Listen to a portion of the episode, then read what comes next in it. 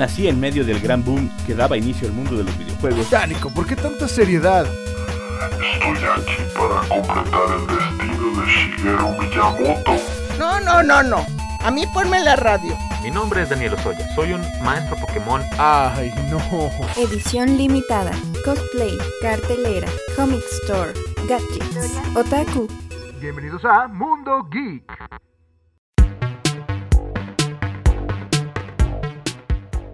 Bienvenidos a su programa Mundo Geek. Como todos los martes de 5 a 6 de la tarde, estamos aquí en la frecuencia de Radio Universidad 88.5 FM aquí en San Luis Potosí, 91.9 FM en Matehuala. Y esperemos que nos acompañen toda la tarde. El día de hoy tenemos a Josué Armand, es un artista de cómic. Y vamos a estar hablando de las dificultades del cómic independiente de cómo es el proceso para él, para hacer su cómic, eh, qué, qué es lo que le gusta más, si ilustrar, si escribir, el guion. Y también estaremos hablando de todos los cómics y muchas otras cosas, ¿no? De esta industria que a veces es un poquito difícil, sobre todo para los artistas. Eh, recuerden que nos pueden escuchar en Spotify, Amazon, Anchor, iTunes y demás plataformas de podcast. O también pueden escucharnos a través de la página de radio y televisión.uslp.mx o pueden escucharnos a través de Facebook y YouTube que después lo subimos, va un poco más diferido que en el podcast y que, que en el programa en vivo, pero ahí también nos pueden escuchar. Eh, y pues recuerden que también estamos abiertos a sugerencias, a temas que quieren que toquemos o si tienen, conocen invitados de algún otro género de anime, manga, cómics o incluso, ¿por qué no? De grupos musicales que toquen de este tipo de música, ¿por qué no? Díganos, tal vez los podamos entrevistar para que vengan a este programa. Ahora sí, eh, vamos de lleno con Josué Armand. Bienvenido Josué, ¿cómo estás? Bien, muchas gracias por invitarme. Eh, fíjense que yo a, Josué lo encontré en una eh, convención, la, la ECOM es una de las convenciones más grandes que hay aquí en San Luis. Y me llamó la atención que hay muchos ilustradores y por eso me llamó la atención empezar a hacer estos programas dándoles espacio a todos estos artistas del cómic, porque hay mucho artista local, mucho, mucho, mucho artista local. Y yo creo que la primera pregunta y la obligada sería, eh, ¿qué te llamó? ¿Por qué querías hacer cómic? Mm, bueno, este, muchos en algún punto estamos conectados con, con, nuestra infancia, con algunos recuerdos y otras cosas. Yo de, de pequeño yo sí le escribir historias, o más bien simulaba historias con, con, con mis juguetes y, y cosas por el estilo. Y bueno, llegaba una época en la que uno tenía que madurar y este, pensar en cosas más en el futuro. Este, luego eh, me fui conectando un poco más al mundo geek, eh, conociendo pues historias que tenían un tono que hasta cierto punto este, me recordaban a las historias que yo solía este, jugar en cierto punto. Entonces, eh, yo por ese entonces yo nunca me interesé por ese mundo del, dibujo. Mucha gente dice que empieza a dibujar porque veía series y yo al contrario, yo me interesé más por las series porque quería aprender dibujo. Eh, entonces, digamos que sí, mi estilo está como que más este, en direccionado, más este, inspirado en el estilo manga porque digamos la, la demografía de, del manga y el anime digamos tiene historias que a diferencia de, de, series de televisión de Estados Unidos son, son, son lineales, no, no episódicas. Entonces e, esa clase de, de, aventuras pues a mí me llamaba más la atención y yo solía como que este, inspirarme en eso para digamos crear mis historias. Y pues eventualmente uno se da cuenta de que hay, hay muchas personas eh, que les llama la atención la misma cosa y, y tratan de hacer sus propias historias y dibujan sus propias historias. Entonces yo dije que, bueno, empecé a hacerlo por, por mi propia cuenta. Y no solo eso, también me enteré que también podían vivir de ello, también podían este, eh, sacar este, su, propia, su propia historia, producirla y, y mostrárselo al mundo. El, eh, ¿Tuviste alguien que, bueno, obviamente todos tenemos como ejemplos a seguir y demás, pero ¿tuviste alguien aquí a nivel local o, o, nacional al que fueras a seguir como para aprenderle cómo hacer un cómic desde cero? ¿O realmente te han ayudado estas nuevas tecnologías, estas nuevas herramientas como YouTube, Instagram y demás, que también hay que decirlo, son unas herramientas valiosísimas sobre todo para los independientes, ¿no? Mm, Sí, este, bueno, respecto a, a dibujo, este, nadie me enseñó, yo tuve que hacerlo todo desde cero, no tuve ni, ni cursos, ni maestros, tuve que aprender yo por mi propia cuenta. Fue un proceso más largo por eso mismo, Sí. a, a pesar de que haya muchas herramientas hoy en día que te pueden facilitar eso, este, yo aprendí por mi propia cuenta. Y respecto a lo de historias eh, o, o quién me inspiré, pues digamos que los que mis inspiraciones pues vinieron llegando después de que, de que empezara a, a hacer mis trabajos, así como si a, a uno a uno que otro artista que, que son mexicanos y, y otros que también son de aquí de San Luis Potosí, que también tienen su, su nombre este, este conocido. Um, pero pero bueno, se, se van como que, que, que Sí, se van juntando al van bagaje, ¿no? Se van juntando, como que cada uno ti- tiene, digamos, un, un, a- un- un algo que, que me aporta. Que, que, digamos, un- uno, uno puede que me dé lecciones de, de cómo, cómo superar la frustración, otro me dé este, consejos de, de cómo llevar el, el- el proceso de la producción y otros respecto al, al- al estilo. Pero sí, de uno, uno que otro sí he llegado a, a aprender varios, es- este, varias lecciones para ayudarme. Es importante esto que es que lo mencionaste hace un ratito. Este, es importante ya saber qué tipo de cómic quieres llevar o, o puedes estar variando o pasando de un lado, de un, de un tipo de cómic al otro, porque tú mencionabas el tipo lineal y episódico. Eh, ¿Cuál es la diferencia entre estos? Pues a diferencia de, bueno, la diferencia de entre episódico y lineal es de que, pues por ejemplo, el, el- el episódico es algo que maneja más este, series o cómics estadounidenses, que consta de, de- de- digamos, el- la problemática de, de la semana, ¿no? Tiene un nudo, bueno, un inicio, un nudo y desenlace, ¿no? En el mismo episodio.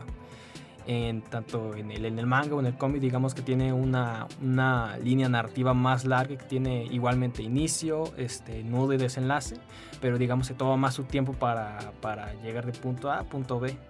Eh, le damos como que más, más importancia que cada personaje tenga como su propio desarrollo. Su propia historia. Ajá. Y bueno, otra cosa este, también es el, el género, tipo de, de historias. Porque sí, como dije en un principio, me, me basé en las historias estilo shonen, que Ujú. son las de, las de peleas. Y dije, pues esa es la que más me llamaba la atención. Esa fue la primera, la primera vez que dibujé un- una historia, porque era la, la, la primera historia que había escrito. Pero cuando dije que quiero hacer una historia este, que digamos que enganche a los lectores y que la gente quiera seguir leyendo, pues dije, pues yo quisiera escribir algo que no sea solamente peleas y, y, digamos, este, hacer algo que, que enganche a los lectores sin la necesidad de, de, digamos, ese, ese toque violento. Entonces yo había pensado en, en, el, en el misterio. Entonces fue ahí, ahí cuando dije, pues ahora quiero este, hacer un, un tipo, un tipo de historia distinto, que es de misterio, que igual es, este, es lineal, que, que cada episodio te, te dé una pista para que, para que vayas llegando a, a la solución del conflicto o para hallar al, al culpable. Sí, el- que, que este, este tipo de, de las episódicas que mencionas se volvieron muy populares en, en los 80, sobre todo con los juguetes como He-Man y todos estos que eh, lo que pasaba terminaba en ese mismo episodio, ¿no? Que, que es más o menos lo que, lo que entiendo. Y las, las otras, como las que te basaste, es como la historia, pues, digamos, como para que alguien lo ubique, la historia de Ranma y medio, ¿no? Que a pesar de que tienen cosas que se solucionan a veces en ese mismo, pero sigue contando la historia base, ¿no? La- la- Ujú. el, ¿hay, ¿Hay alguna facilidad que te hayan dado las redes sociales ahora para... Digo, porque es como un tema que vi mucho cuando estuve investigando como para, para ver eh, qué temas podíamos tocar aquí contigo. eh, que las redes sociales están haciendo un gran apoyo, pero también a veces una gran maldición para los artistas, ¿no? Porque las editoriales a veces es muy difícil pasar el filtro de la editorial Mm. pero eh, también ya han salido plataformas como Tapes y demás plataformas que se vuelven casi igual o peor que la, que la editorial para pasar el filtro para poder subsistir de, de- de esto, ¿no? De su trabajo, del arte. Este, ¿Crees que estas redes sociales, que la tecnología los esté ayudando, no los está ayudando? ¿Crees que debería haber, pues a lo mejor como no llamarlo un sindicato, pero algo así como una unión entre los artistas independientes y tratar de hacer como un conglomerado o algo por el estilo. Pues sí, yo lo veo más como una, una ventaja por, por digamos, el, el alto nivel de alcance que tiene este... eh, hay de todo público, hay gente usando redes sociales este, de, de- en todo público, Facebook, Twitter, Instagram, TikTok que ahora está de moda. Sí. Eh, eh, en el caso de, de, digamos, no solo artistas, cualquier creador de contenido, pues sí tiene que aprovechar estas, herramientas para darse a conocer. Y bueno, eh, así como tiene sus ventajas, tiene sus desventajas, porque así como es muy accesible, muy fácil de acceder y subir contenido, también hay muchísima competencia, también hay muchísimos artistas que quieren, digamos, este, eh, tener su cierta su público, ganarse su propio público.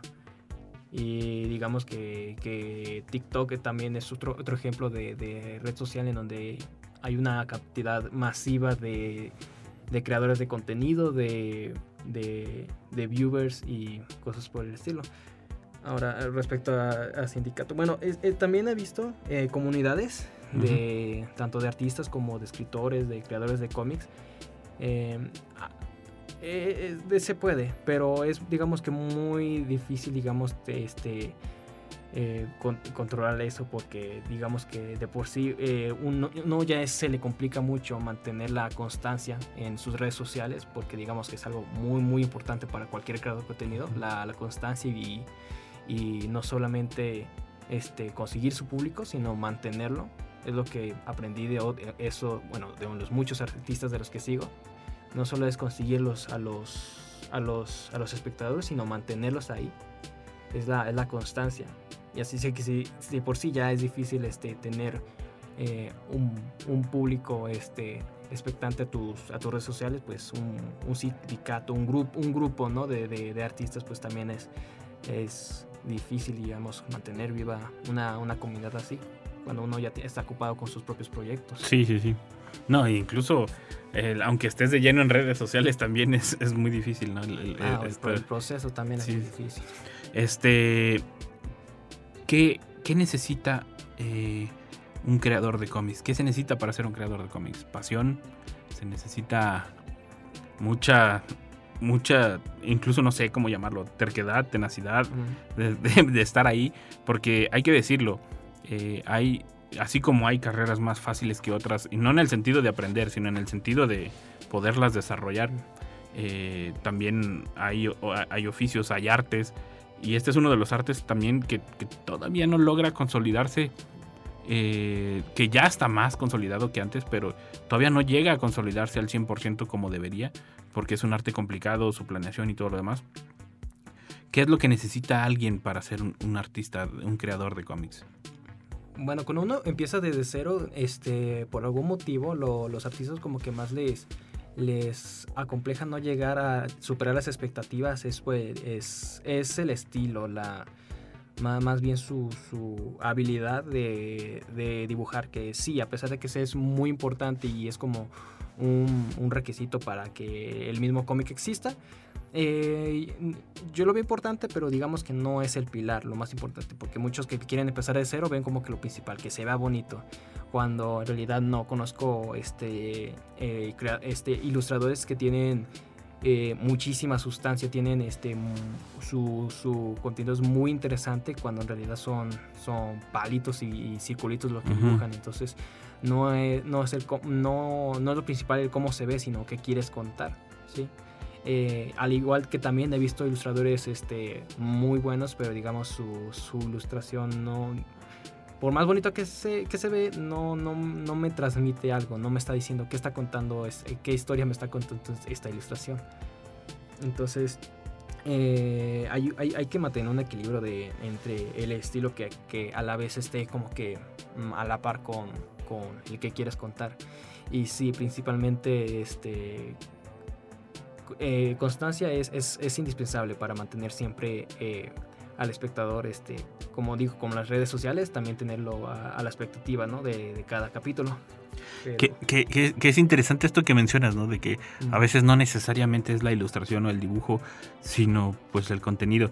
Y que si hacemos memoria, eh, pues Spider-Man todos lo relacionan con Stan Lee, cuando el dibujante era este Ditko. Estético. Entonces es, es como interesante que, que también lo menciones, ¿no? Que, que sí, todos reconocemos como co-creador a Ditko, pero, pero, Pero- pues realmente el que le dio la esencia fue... Ajá, el que le dio la vida y digamos el que más tiene como que apropiado lo que es Spider-Man como persona, Ujú. es el escritor. Sí, Stan Lee, tal cual. Y que, y que fue algo que, que, que a lo mejor eh, es, es bueno y habría que voltear a ver a esos grandes ídolos del pasado para que también otros artistas independientes a lo mejor, porque suele darse, ¿no? Que, que no conoces a la persona o, o es más difícil tratar de, de transmitir tu, pues lo que quieres hacer, ¿no? A alguien que, que, que tiene la historia o a- tratarse de pasárselo a un ilustrador es muy difícil, ¿no? Y a veces no lo quieres soltar porque pues es, es, es tu, tu creación, es tu, es tu bebé, por así decirlo, ¿no? Entonces, No. pero yo creo que ese es un buen consejo que, el que estás dando, ¿no? Saber que la historia a veces es lo principal y quién sabe, a lo mejor ahí si hacen asociación con alguien que sí sepa traducir el, el- el- el arte, la ilustración a una manera en que tú lo estás imaginando, pues no cerrarse, ¿no? O sea, estar, estar abierto a las posibilidades de, de una asociación. ¿Tú has trabajado en, en- en conjunto con alguien? Ah, actualmente eh, estoy trabajando con, con alguien para, para, digamos, hacer un, un one shot. Ah, Que dependiendo de- del éxito, el éxito que tenga, pues veremos si lo hacemos serie. Pero sí, igualmente es una historia que, digamos, este, no. Bueno, va, digamos, encaminada un poco más a lo, a lo que es el, el- lo- los clásicos shones de pelea. Este, yo quiero, antes de empezar a hacer mi historia en base a peleas, yo quisiera, digamos, experimentar con géneros. Quiero ahorita hacer misterio y pues para el siguiente quiz posiblemente haga este, algo estilo eh, mafia, algo estilo steampunk. Eh, igual, seguir tocando distintas, eh, distintas cosas, a ver qué tanto puedo experimentar antes de irme de lleno con, con lo que, digamos, al público lector este, Está de- consumiendo. anime está, está acostumbrado a consumir. Pero sí estoy viendo con, con alguien acerca de eso. Y sí, como dijiste algo a- eh, hace rato sobre, sobre ponerse de acuerdo, era este, la, los, los choques creativos, ¿no? Porque, digamos, eh, está solamente el escritor y otra persona es el dibujante. Que, digamos, que llega el escritor y dice, este, tu, tu, tu estilo de dibujo queda perfectamente al tipo de historia que yo quiero contar. Entonces, eh, yo veo a los personajes, me encariño con ellos, me doy una idea de cómo quiere contar la historia y lo vamos armando. Y pues, aunque uno no lo quiera como, como dibujante, uno te- este, por el bien de la his- historia termina como que entrometiéndose con el escritor diciendo, oye, este, este tendría más sentido Sí, sí, sí. este, hacer esto en la historia porque llevo como unos... eh, bueno, cinco años ah, haciendo el, el- el- mi actual cómic, el, el Eye of Blood, que es el, que actualmente estoy publicando, pero tengo, digamos, más años anteriores de, de recorrido, digamos, este, ya practicando el dibujo. Entonces, eh, no solo hacer el cómic me hizo mejorar como dibujante, sino mejorar como escritor. También ha habido veces en las que me he tenido que forzar a mí mismo a aprender es- de escritura, a saber cómo, cómo resolver hilos argumentales, aprender términos como, como plot twist o cliffhanger. Y entonces eh, uno se le hace más fácil cuando conoce obras nuevas diciendo, ok, veo que este, este que quieres contar sería, bueno, yo te puedo ayudar eh, como, como coautor, este, cómo podemos ir este, eh, mejorando lo que ya tienes escrito. Ah, ok.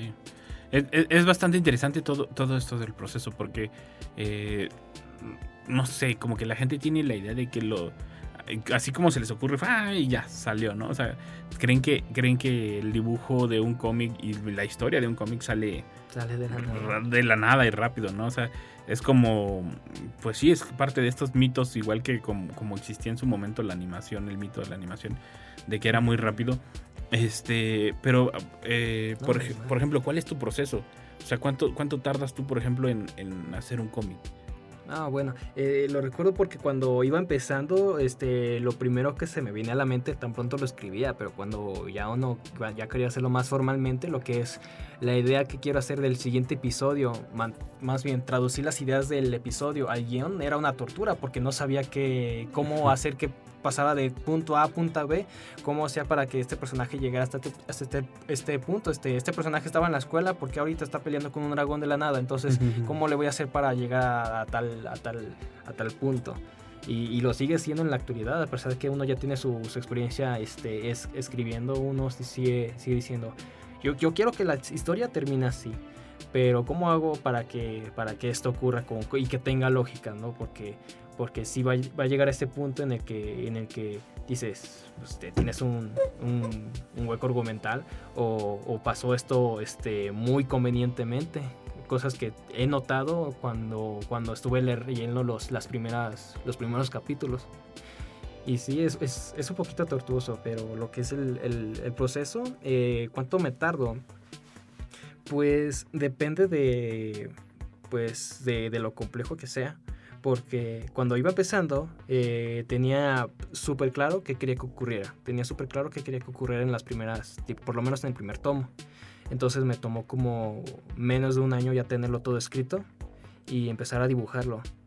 Eh, para el año ya tenía, digamos, el, el primer tomo, solo que tenía que editar algunas cosas, simplemente tenía que em, mejorar algunos, algunos diálogos, mejorar algunas viñetas, pero prácticamente toda la historia estaba escrita. Ok. En cambio, el pasado, que fue el más reciente tomo, el que fue el tomo 3, me, me tomó casi dos años en terminarlo, porque sí me tomó varios ratos, porque dije, ya estoy cerca del final, yo, yo ya sé cómo quiere que, yo ya sé que- cómo quiero que termine, el cuarto es el final.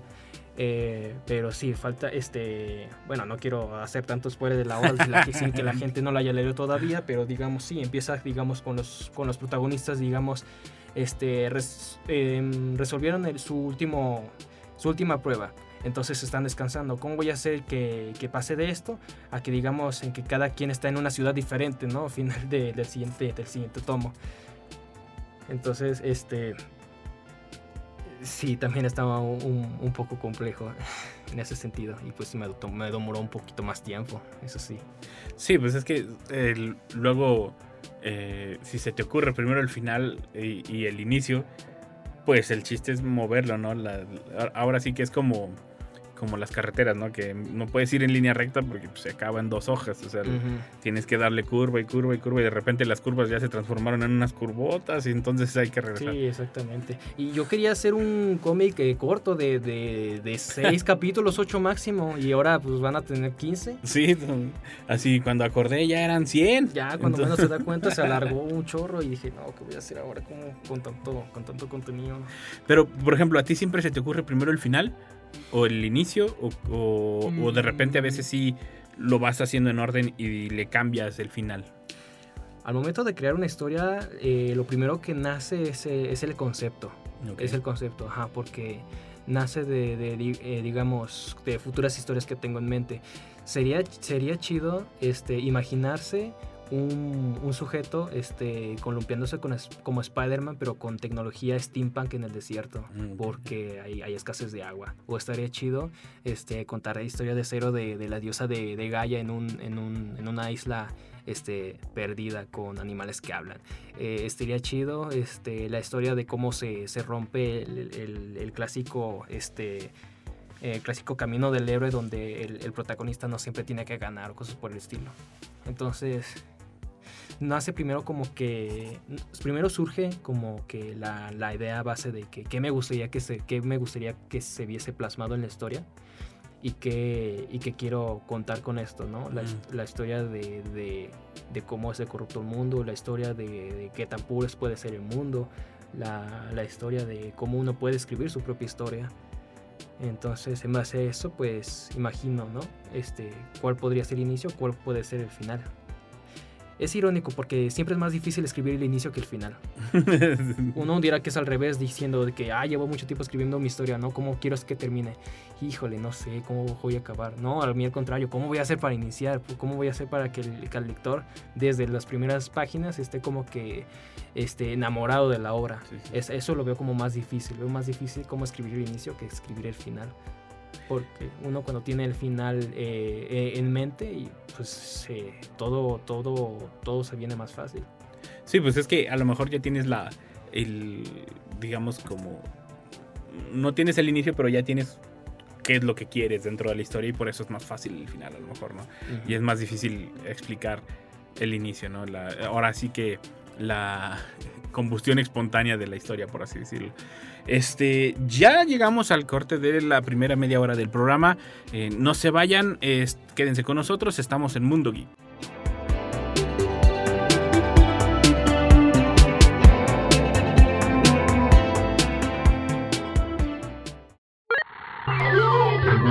Oye, en un momento regresamos. Ya estamos de regreso en Mundo Geek. Ya regresamos a su programa Mundo Geek. Estamos con, su- con, su- con- ah, perdón, de repente me trabé un poquito por ahí. Con Josué Armand, que es eh, artista de- del cómic, es un, es un ilustrador bastante talentoso de aquí de San Luis Potosí. De veras, no te pregunté si eres de aquí de San Luis Potosí. Sí, nací, crecí en San Luis Potosí. Sí, que, que, por cierto no se lo pregunté al inicio del programa, no sé por qué. Hasta ahorita reaccioné cuando lo estaba diciendo. Eh, ¿Qué artistas del cómic te influyen más? Ya sea cómic, manga, no sé, lo que tú quieras. ¿Qué artistas eh, te influyen más en tu trabajo?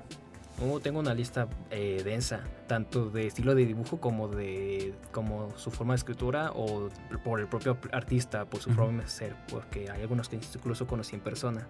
Cuando fui empezando, este, digamos que los primeros exponentes que tenía eran Dragon Ball y One Piece. Ok. Este, este, digamos que me basé en, en sus estilos de pelea eh, y estilos de dibujo para hacer algo por el estilo. Luego conocí Full Metal Alchemist y en ese, digamos, también este, me basé un poco en cómo quería dibujar peleas o cómo quería escribir una historia, porque, digamos, ese- esa serie ya estaba más enfocada en, en los personajes. Entonces yo dije, aquí estaría interesante este, si experimentara con los personajes de X y Y manera. Ok. Y eventualmente cuando ya este, empecé a a conocer a más artistas de, no tanto de Japón, sino ya de, de aquí de, del país, pues fue cuando conocí a otros, otros, otros artistas, entre ellos, bueno, el primero que fue, y creo que hasta en la actualidad sigue siendo como mi, mi autor este, Favorito. favorito, ajá. Eh, se llama Raúl Treviño. Él, él lo conocí por un canal de YouTube. Entonces él tenía su, su historia. Eh, tiene varias historias, de hecho. Algunas en Webtoon, algunas las publicó. Entonces en sus videos no, solo, no, no enseñaba dibujo, enseñaba técnicas, este, consejos más bien para, para, para el artista y el autor independiente. Cómo, cómo dejar de procrastinar, cómo llevar tu ritmo, cómo perderle el miedo al, al que dirán o cosas por el estilo. Y luego también descubrí que también había autores en San Luis Potosí. Ahí fue cuando conocí a, al autor de Cuatl, a este Yair. Conocí a, a, a Sayen, que era otro artista de, de cómic. Em, y fue cuando descubrí, ¿no? Mm, Ojalá hubiera más exponentes de este mundillo, porque artistas hay muchos, hay muchísimos dibujantes, pero artistas de cómic, pues apenas los cuento con, un, con una mano. Eh, bienvenido, se acaba de integrar con nosotros Octavio Alonso. ¿Cómo estás, Octavio? Hola Nico, hola, hola Josué, Hola, ¿qué tal? mucho gusto aquí Gracias. llegando apenas. Eh, eh, esta pregunta va para José y también para Octavio. Octavio es diseñador gráfico y también es buen artista del, del diseño gráfico. Este, la pregunta es para los dos, a ver si entre los dos me la pueden complementar. Eh, ¿Qué se necesita para eh, tener una buena técnica o para escoger una buena técnica del dibujo? Bueno, eh, en mi caso, pues independientemente si es diseño o dibujo, yo diría este, observación, porque digamos, este, no es... Bueno, es, es un proceso, para mí es un, es, un, es un proceso mental que, digamos, requiere concentración, pero no, mm, no es lo que piensas, sino cómo lo transmites. Entonces yo, digamos, este, en, en base a eso, yo, yo, yo creo cosas que, que, digamos, tengo en la mente qué qué es lo que quiero que la gente sienta cuando, cuando lo vea. Entonces ya al momento de desarrollarlo, pues, pues ya este, veo qué referentes o qué este, referencias o este, um, elementos puedo usar para, para, para expresar eso. Pues principalmente este, observación. Ya había dicho antes que, que, digamos la, la técnica es importante, pero lo que más importa es qué, qué le quieres contar a la gente. Mira. Sí, o- bueno, hola de nuevo Josué. Eh, el- Nico me compartió el Lie of Blood, este volumen 1, y la verdad eh, yo, yo no lo conocía y una vez que, que lo vi, la verdad me, me gustó, me gustó. Y, y- y pensando en la pregunta de Nico, de, de que hablas de la observación. A mí me parece que ya, ya, no sé exactamente hace cuánto fue este, hace cuántos años, según entendí más o menos como en el 2010 y algo, ¿no? Eh, empecé a dibujarlo en 2017, Sí. Fue cuando ya estaba en preparatoria a finales. Pues, o sea, eh, aquí ya tienes trazos de cuando estabas en la prepa. ujú. Ah, y, y- y a lo que voy es que eh, me parece que además de observar la práctica, ¿no? La práctica es lo que te va definiendo, te va ayudando y a mí, a mi parecer, conforme lo iba viendo y, y- y me iba clavando con la historia, pues ha- hay como ciertos ambientes y puntos donde ya, es- ya es como, como algo muy tuyo, siento, ¿no? De repente, cuando, cuando son recuerdos y todo se ve así como, como en otra tonalidad, a pesar de que estamos hablando que es una gráfica en blanco y negro, Sí. eh, creo que creo que no es más que e- esta, est- esta expresión que veo como resultado de- del trabajar, trabajar, trabajar, trabajar, ¿no? Creo que el, el mucho hacer, el mucho dibujar es lo que te va ayudando a, a definir ese, ese estilo, eh, puliéndote, experimentando. E- En el caso de diseño, que es, que esa parte, ¿no? En diseño gráfico luego conviene mucho luego como meterte a experimentar con otras técnicas, ¿no? Pero aquí se ve que ya, ya hiciste eso y ahora estás como, como definiendo más tu, tu personalidad y es algo que se me hizo bien, bien interesante, ¿no? Entonces, digo, no sé, capaz que ya hablaron de eso hace ratito, pero, pero me, me- me gustó, ¿no? C- cómo, cómo se va notando esto. eh, que luego eh, es, es bien interesante y, y es más complicado cuando estamos hablando, insisto, en trabajos a un- en un solo color, ¿no? Tienes solo una tinta, solo tienes el negro y a partir de ese negro tienes que representar muchas cosas, ¿no? En todas estas viñetas, eh, eh, la alegría, la tristeza, momentos de tensión, ¿no? O sea, es... es- es- cuan- cuando, ves la portada a color, sí, ¿verdad? Ahí se, se refleja mucho, pero al interior creo que es donde está mucho, mucho esto eh, y que pues acorde a, a la historia, ¿no? Entonces creo que, creo que la práctica se nota aquí, ¿no? Que, que hay horas pues de trabajo. Ah, bueno, ya, sobre todo que lo dices el tomo 1, me hiciste recordar algo, algo gracioso porque eh, sí hablé sobre. Antes había hablado un poco de la escritura, de cómo voy escribiendo. Bueno, no es el primer cómic que hago, eh, pero es el primero que, que publico. Pero la forma de que ah, conforme vaya haciéndolo, pues voy aprendiendo más de escritura. Este, de la misma forma, eh, voy aprendiendo, más bien descubriendo nuevas herramientas. Recuerdo cuando hice el primer tomo, pues tenía muy pocos recursos para hacerlo. Que, que es que la verdad no se necesita gran cosa para, para hacer un cómic de cero, solo lápiz y, y tinta y ya está. Cuando hice el tomo 1 lo hice completamente eh, eh, a mano. Ujú. El primer tomo está completamente a, a mano, con, con tinta real. Eh, y recuerdo que, que ni, ni, ni siquiera tenía tableta. Estaba en preparatoria, no- ni siquiera tenía una tableta. Eh, estaba hablando con, con un amigo ah, artista que también es artista. Me está diciendo, oye, está interesante, pero ¿cómo vas a pasarlo digital? Pues yo lo voy a escanear. ¿Y, y cómo le haces para los tonos grises? Pues con mouse. Y un amigo, Mm. pues digamos que él ya tenía sus comodidades, él todo lo hacía digital, él, él todo lo hacía digital. Él me dijo, hermano, tú estás haciendo todo el proceso a mano, inclusamente estás haciendo el, el- digitado en, en- en mouse. Yo me hubiera estresado en la primera página. Entonces, eh, porque hay mucha gente que está, digamos, acostumbrada a, a las técnicas o herramientas que ya tiene. Yo no las descubrí hasta más adelante. Entonces, digamos... pero eso es interesante, ¿no? A- a- iniciar con las técnicas a mano, eh, toparte tú con estas dificultades que implica hacerlo a mano para poderlo reproducir y que tú al empezar a, a- a trabajar con esto, dominarlo, cuando viene la parte digital, que no sé si actualmente ya todo lo haces digital o- Actualmente lo hago digital. a partir del tomo 2 está en digital. pero siento que tu pensamiento ya, ya, ya está muy encaminado a estos procesos hechos a partir de, de- de a mano, ¿no? Entonces, eh, eh, ajá, exactamente, te estás llevando a lo digital ciertos rasgos y eso es, eso es bien, luego bien rico y bien interesante, ¿no? Ujú. No, y Sí. aparte que sabes el comportamiento del papel, ¿no? O sea, Sí. Ah, bueno, sí. Que sabes qué, qué papeles puedes usar y qué, cómo se va a comportar la tinta con, con Ujú. esas... Sí, sí, sí, sí. Ujú, uno va aprendiendo de eso. Sí, y, es lo que, que también estaba diciendo. Mucha gente no, no se anima ni siquiera a intentarlo porque uno dice que no, bueno, ya le había dicho primero, este, no es necesario, digamos, tener una, un gran eh, estilo llamativo, simplemente el que quieras contar. No es necesario tener la mayor este, tecnología de, de- de ilustración porque lo puedes hacer a mano. O sea, no para hacer un cómic de cero no te, exige, no te están exigiendo nada, simplemente que quieras hacerlo. Mucha gente no, no se quiere animar porque, porque se me falta esto, me falta otro, no, no puede empezar así tal cosa. Fue el hecho de que es que yo quiero hacerlo, yo quiero hacerlo, yo quiero que la gente lea. Yo tengo muchísimas ganas de que la gente lo lea, no me importa si, si me tardo ocho horas entintando con mouse la, la primera página, aún así, este, yo lo quiero publicado. Y es curioso porque a pesar de que era el, el primer tomo donde menos recursos tenía, era donde más pronto tuvo el, el- el tomo 1, que fue en menos de un año. Y que ahora que ya tengo todo lo- el equipo que ya tengo, o sea, tableta, computador, internet, este, muchas cosas, me tardé hasta dos para tener el tomo 3.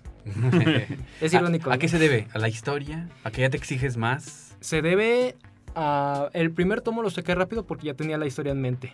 Ten- ya yo quería que ocurriera del, to- de- del primer tomo hasta, hasta la última viñeta. Yo ya sabía que quería escribir. Y, y lo quería tener pronto, lo más pronto posible. Entonces también me, me- me dedicaba mucho. Y para el último tomo sí, eh, efectivamente, este, digamos que fui más exigente conmigo mismo. No solo con, con que el estilo se viera pulido, sino de que... De evitar de que haya, pues, huecos argumentales, de, de que todo esté bien escrito. Este, y pues sí, me volví un poco más perfeccionista en ese, tom, en ese, en ese asunto. Y pues tardó un poquito más. Pero, pero es parte, ¿no? De, de cuando uno empieza a hacer las cosas bien, pues lo quiere seguir eh, corrigiendo, lo quiere seguir corrigiendo.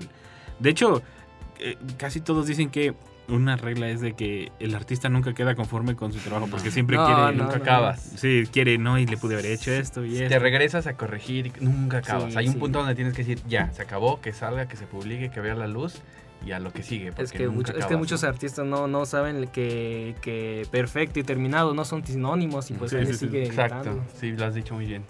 El, yo, yo también algo que, que quiero preguntar es porque yo veo que aquí tienes un sello de indautor. Ujú. ¿Ese yo, eh, fue el proceso más largo que tuviste en el cómic? No, ¿Fue el- para nada, no, no, no. O sea, sí fue, o sea, fue más, fue más largo el, el esperar a que me registraran la obra que el simple hecho de, de- de hacer el proceso de... Es muy fácil, es muy fácil, simplemente es cuestión de investigar un poquito. Eh, descubrí que, que se puede registrar la obra para, pues, para evitar piratería Sí. o que te la roben. Entonces yo quise registrar mi obra. Eh, no fue gran cosa. Hay procesos muchísimo más este, largos que, que, que solo el registrar la obra. Y créeme, no, no, no es el más difícil. De lejos no es el más difícil. El más difícil, uno cree que para hacer cómic hay que, hay que escribir y dibujar, y punto. Pero si lo quieres pasar a, a un tomo físico como ese, hay mucho, mucho más camino, mucho más difícil. Porque tienes que aprender de diseño editorial, tienes que aprender de, de hojas de papel, de imprenta, eh, corte. Costos, que es contabilidad. ajá. ¿Tú haces todo? Yo hago todo. ¿No tienes quien te ayude? ¿Algún...? Solo me han ayudado en cosas como, como refilar el cómic o en escritura. Ah, Pero ah, ya, lo ya. que es escribir la historia, pensar la historia de cero, eh, prácticamente todo. Pensar la historia de cero, escribir los guiones, dibujar los paneles, digitalizarlos, imprimirlos, graparlos, refilarlos, produ- bueno, producirlos y luego distribuirlos y venderlos. Pues todo el proceso. O sea, Sí. eras el clásico compañero que siempre estaba dibujando en la secundaria.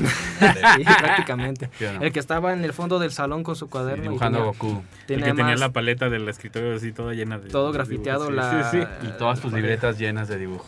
Exactamente. No, qué bueno. con más dibujos que apuntes. Pero sí me han ayu- ayudado en algunas cosas, incluso en, en- en- tanto en distribución como en, en, en gra- en grapado. Ujú. Pero digamos que la historia pues eh, la tiene que ser en su mayoría eso. Eh, en cierto modo también me han ayudado, me han dado consejos de, de, oye, está ya chido. Bueno, no es necesario que en la historia pasa esto así de pronto, tienes que hacer estas cosas.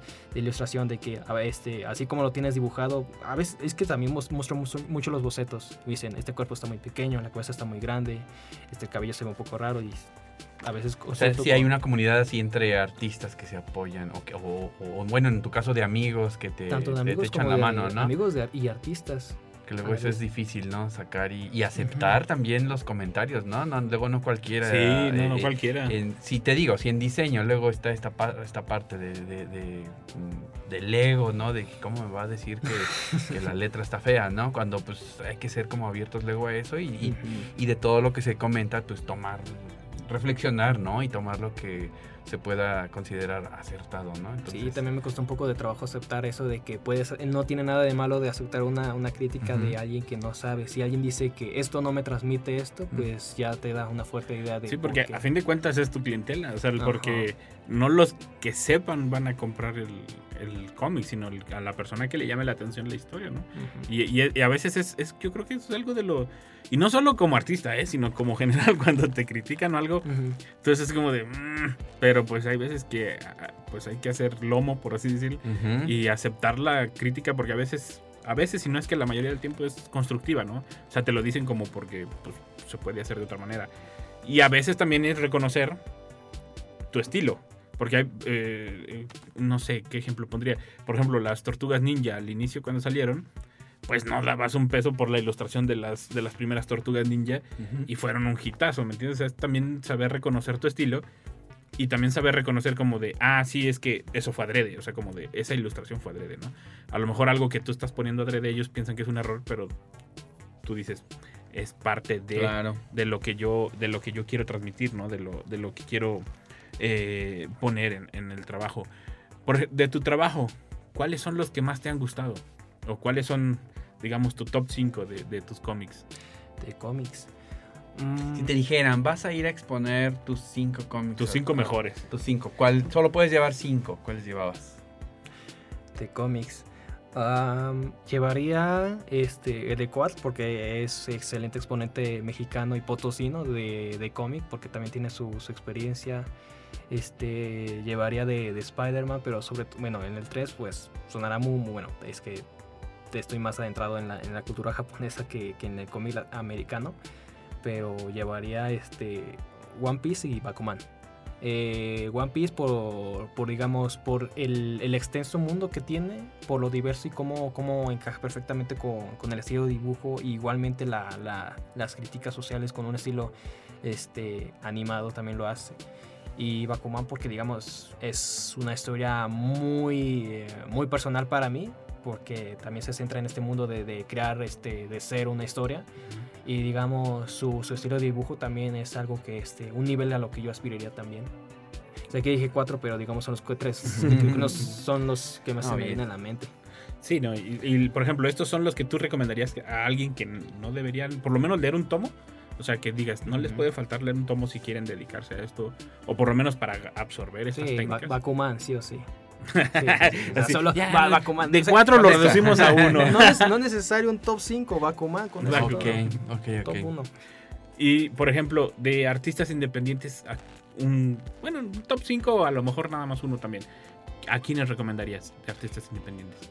Pues no sé si, si contar a Yair porque él tiene su, su todo pues todo un mesh este producido, no sé si es independiente, pero ya tiene digamos este marcas con las que con las que trabajé ya, pero podría decirse que sí, también empezó independiente como yo.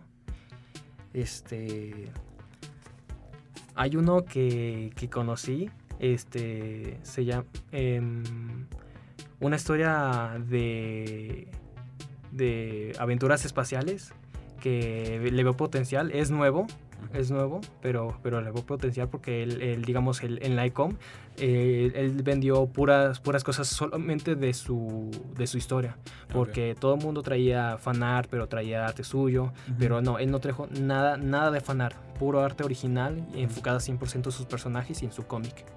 Oh, ok, ok. Eh, eh, esta persona se llama Marcos se, y eh, trabaja con su hermano y su cómic se llama este Ah, sí, creo que sí lo, lo ubico. Bueno, lo ubico de la, de la ICOM, no, no crean que, no crean que es mi cuate, ¿no? Por No, ejemplo. no, no, no. Este, pero, pero es muy llamativo que, que, Es se- muy que sean tan, tantos, tantos artistas y todos, si los hubieras visto, Octavio, casi todos son jóvenes como él. Sí, O sea, no- seguro.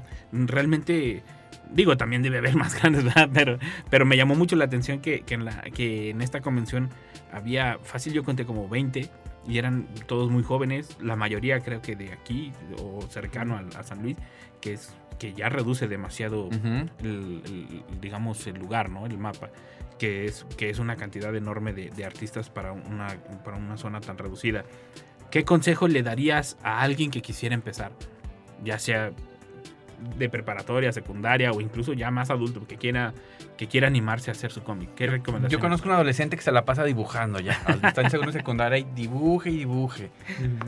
¿Qué, qué le dirías tú? A- Hay muchos así como él, ¿no? Sí. Como tú lo fuiste. sí. Eh, espera, ya, ya me acordé el nombre. Se llamaba este, Criminal Space Group. Creo que ese se llama Ah, sí. el cómic. Mm. Sí, creo que sí. ¿Qué les recomendaría? Pues el error que, que cometí yo no hacer una historia tan larga, empezar con una historia chiquita de tres capítulos. eh, as one shots. As one O sea, shots. empieza con, con episo- eh, pues sí, eh, vale la redundancia, yo empecé diciendo, no, me gustan las historias largas, no, empieza con historias este, autoconclusivas, empieza con historias autoconclusivas.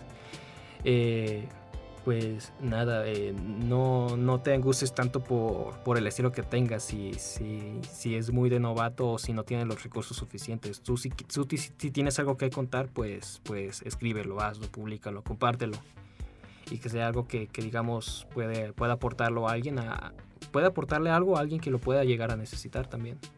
Es algo que digamos este, también quiero que vaya dentro de las historias. Si algo que me gusta de, de crear es digamos ver lo impactante que es ver mis personajes haciendo a sus aventuras, viviendo sus aventuras, es también el qué lecciones aprenden porque es algo que, digamos, por lo menos en la historia que actualmente estoy escribiendo, es la principal lección que va a aprender la protagonista, que es este.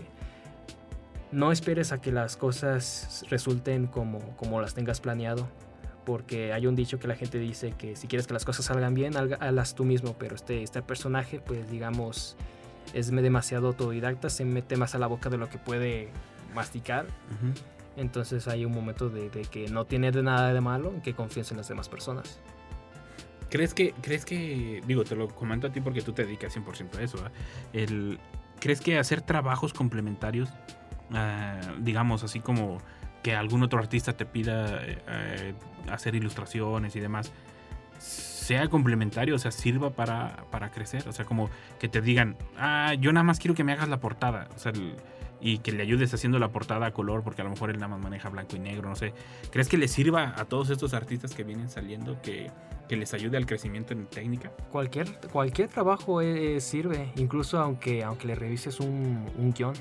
Igual también vas aprendiendo cuando, cuando, digamos, llega alguien y dice, oye, tengo una historia, eh, es de terror, quiero que cubra tal cosa, ¿qué, qué me recomiendas? Yo lo leo y, y a la vez como, como le doy consejo, yo también aprendo. Eh, e incluso si no se trata de dibujo. Si, si me piden una portada o, o algo por el estilo, este, cua- cualquier cosa que tenga que ver con, con eso eh, termina siendo experiencia. Y, y igual termino aprendiendo de algo. Oye, ¿y nunca has dado algún taller para niños o algo así de, de, de- Jamás de he dado un taller. algo? a lo, No, no. mucho. Lo máximo que he llegado a hacer es... este, ¿Podrías darlo? ¿Te, te, te gustaría? Lo máximo, lo máximo que he llegado a hacer es corregir dibujos en, en directo. Ah, ah, En- ya, de, ya, vez- ya. de vez en cuando he Te hecho presentan directos. portafolios, material Ah. y tú... Mm, O sí, simplemente no, ni te siquiera portafolio, simplemente la gente dice, dice, oye, ¿me puedes este, corregir un dibujo? Y yo le digo, ok, mándamelo por Instagram, recibo el dibujo en Instagram y dice, ok, este, la mano parece un pulpo, puedes mejorarlo haciendo Sí. esto y esto y esto, ¿no? Oh. Un saludo a la Cookie si me está escuchando. Entonces, eh, lo, uno termina aprendiendo eh, en, en- en cualquier, en cualquier cosa, aunque sea un taller, aunque sea en una, en una lección. Este, bueno, este, a pesar de que diga no necesitas gran, gran experiencia para aprender, pues a mí me gustaría, digamos, tener un conocimiento este, mínimo, amplio para, digamos, dar un, un pequeño taller. O sea, no, no, no descartaría la idea, me gustaría también dar un taller. Pero pues, pues sí, me gustaría, digamos, este, absorber más conocimiento para saber Claro. que, cómo, más bien, que cómo enseñárselos, qué enseñar y cómo enseñárselos. El, ya casi estamos cerca del final y no quiero que la gente se vaya sin saber tus redes sociales, eh, dónde te encuentran, dónde pueden encontrar tu trabajo, dónde te pueden consumir eh, los cómics, si es que tienes a la venta aquí cerquita o, o- o a lo mejor eh, tienes a lo mejor tienda virtual o por medio, ya ves que se da mucho esto de contáctame y yo te lo entrego. En un futuro me gustaría este, abrir pedidos este, nacionales. eh, por correo lo- los tomos en, en físico. También he estado como que la idea de, de ir a, otro, a otros eventos como el ICON, pero en otros estados. Igualmente vender en una mesa. Pero, pero sí, este, la, de momento la única forma de acceder al cómic en digital es en mi página de Facebook. Ahí es donde la- lo estoy publicando. Se llama igual que, mi, que, que mis redes sociales, ¿no? Josué Armat. y actualmente lo publico en una revista dig- digital llamada Acaya Media. Es, es una página web o en el teléfono este, tiene su aplicación. Eh, También en un futuro lo pienso publicar en Webtoon. Webtoon es, es- hace unos años se volvió como que la plataforma número uno en, en, en webcomics. Sí. Sí, de por sí, bueno, era. eh, faltaba, digamos, un, un- un nicho importante con, con- con- acerca de, de, de- del cómic o del manga. Digamos que Webtoon este, se volvió muy, muy popular. Entonces, pero digamos que adaptarse un poco al, al formato de Webtoon es un poco difícil porque su, es muy diferente al cómic tradicional, que es de Ah, página a página. Es, de, es, un, es un formato de cómic de scrolleo, en donde ves Ah. viñeta por viñeta. Entonces, este, hay que, hay que adaptarse para eso, por eso aún no he publicado hoy. Pero pienso hacerlo este, este año, no sé cuándo, pero pues llevo mucho rato posponiendo, creo que desde 2019. Sí, al rato estará en Webtoon y bueno, 2023 y pues Y todavía, todavía no estamos en web. ni siquiera tengo la cuenta abierta. No, pues sí. No, pero pues es, es parte de, ¿no? De, porque también hay que, hay que decirlo. El físico es una cosa, el digital es otra cosa. Eh, incluso en digital hay otros formatos. Hay otros formatos en digital. Entonces hay que decidirse por qué formato quieres empezar y después a lo mejor como tú, pues nada más Mm. ir adaptando el, el trabajo, ¿no? Que también lleva su trabajo. Claro. Es como, es como las redes sociales, el Instagram es una cosa, Facebook es otra cosa. Es otra cosa. Y es un trabajal de nunca acabar. Eh, Josué, muchas gracias por acompañarnos. Eh, ¿Sí nos dijiste tus redes? Acuerdo. Ah, no. Eh, en cualquier parte me encontrarán como Josué Armat. Tengo Facebook, Twitter, Instagram. Eh, YouTube no lo tengo tan activo que digamos, pero ahí de vez en cuando subía procesos de dibujo. Quizás en algún futuro lo, lo, lo reviva. Tengo TikTok, Twitter no recuerdo si lo dije, pero por si acaso lo vuelvo a decir, tengo Twitter también. Y Josué y- Artmath. Josué Artmat. Ok. Mu- Con mucha D gente lo traduce mal porque la gente dice Sí. que es arte enojado, ¿no? Por la traducción en inglés, pero no, es, es, es, es por mi apellido. Mi, mi apellido Armadillo, nada más que le puse la T en medio para que diga art. Ah. Ah, pero la gente lo confunde con Artmat y, por- y la gente cree que por, por eso estoy enojado todo el tiempo. Dice, no, yo no soy cascarrabias, ¿no? Me da miedo, me da miedo mostrarte tu dibujo para, mi dibujo para que lo recorrijas. Yo lo corrijo con mucho gusto, pero... no, Piensa que no, por el nombre ya... Ya ya soy sí. Pues muchísimas gracias, Josué. Eh, también cuando tengas así talleres o algo en algún futuro, avísanos y con gusto para, para darle difusión y platicar sobre ellos, porque sería otra evolución en tu carrera. Muchas gracias por acompañarnos. Gracias. Este, sí, cualquier aviso que hago como eventos a los que voy a ir o cosas que planeo hacer respecto al, al, al cómic, pues sí, lo estaré publicando en redes sociales. Igual sí, yo hablo, abro este, eh, espacios donde también puedan verme eh, en vivo también. Va que va.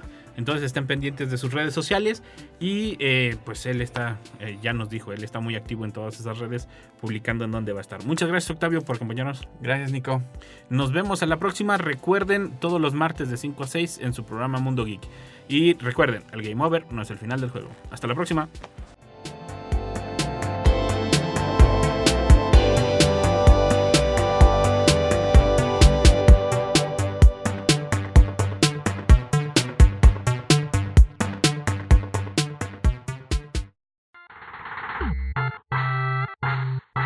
Gracias por acompañarnos una vez más. Por el momento es hora del Game Over.